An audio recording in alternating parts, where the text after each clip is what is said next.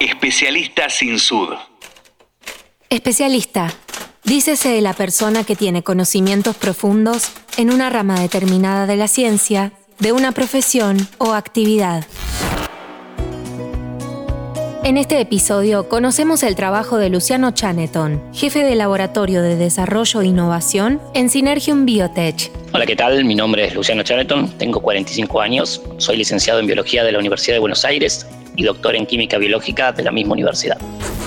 Trabajo en Synergium Biotech hace 7 años, primero como supervisor del laboratorio de cultivo celular y después como jefe de laboratorio de desarrollo e innovación. En esta área de la compañía nos dedicamos al desarrollo de nuevas vacunas. Esto quiere decir, creamos nuevas vacunas y optimizamos su proceso de producción para sumar al portfolio de comercialización de Synergium y para cubrir necesidades de la población.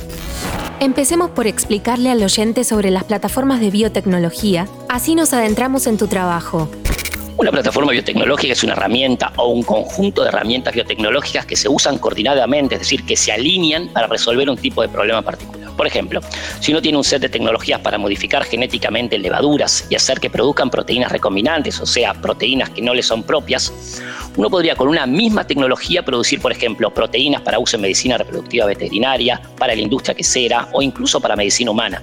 Son entonces productos bastante diferentes, pero que se generan a través de una sola plataforma que es la de levaduras modificadas genéticamente. Para usar una analogía un poco más familiar, la plataforma es como una carpintería que fabrica muebles. Puede hacer mesas, sillas, puertas, bibliotecas, etc.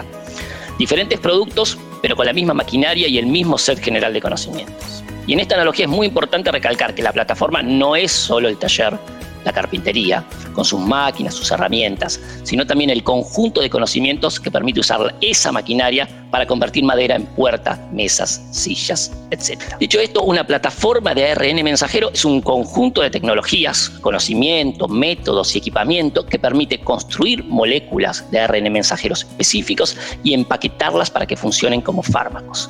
Aquí quizás convenga recordar qué es el ARN mensajero.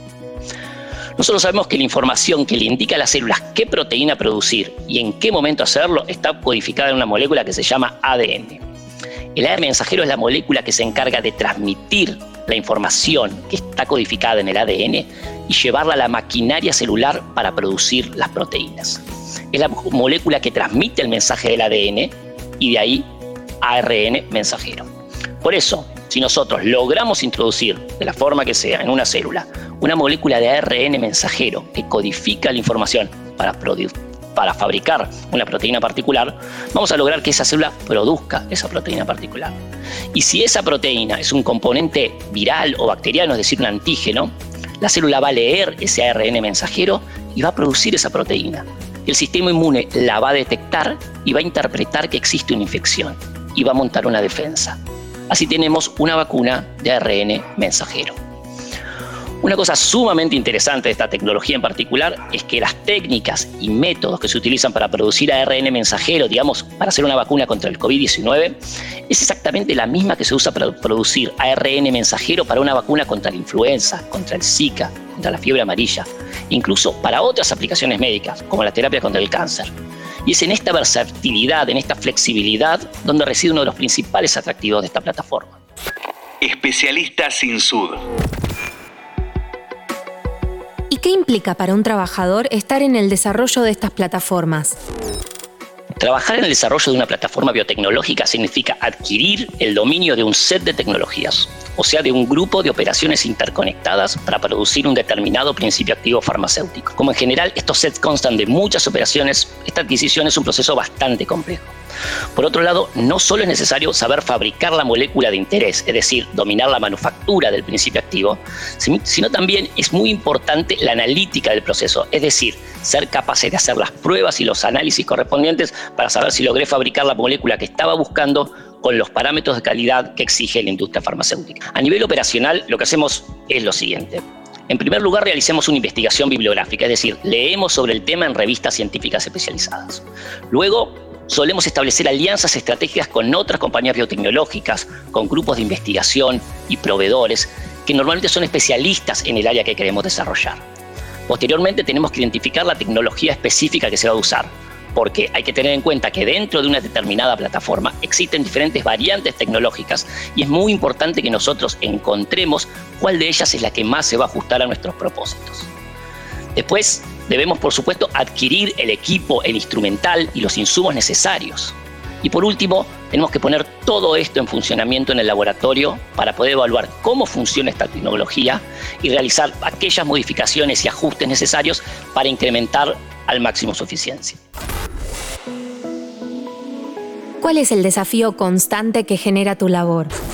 Trabajar en el desarrollo de nuevas plataformas biotecnológicas es sumamente desafiante, básicamente porque lo que uno está haciendo es altamente novedoso y enormemente complejo. En el caso particular de las plataformas de ARN mensajero, se agrega la complejidad de que al ser un campo que está experimentando una gran expansión, un enorme desarrollo en los últimos años, la tecnología va cambiando todo el tiempo y lo hace muy rápido. nos obliga a nosotros a movernos muy rápido para estar al día. A esto lo tenemos que reconciliar con los tiempos de desarrollo de laboratorio que suelen ser bastante largos. Otro desafío, y de que es de mi puesto en particular, es que trabajo con un equipo de expertos, un equipo de especialistas, que en general dominan sus áreas de expertise mucho mejor que yo.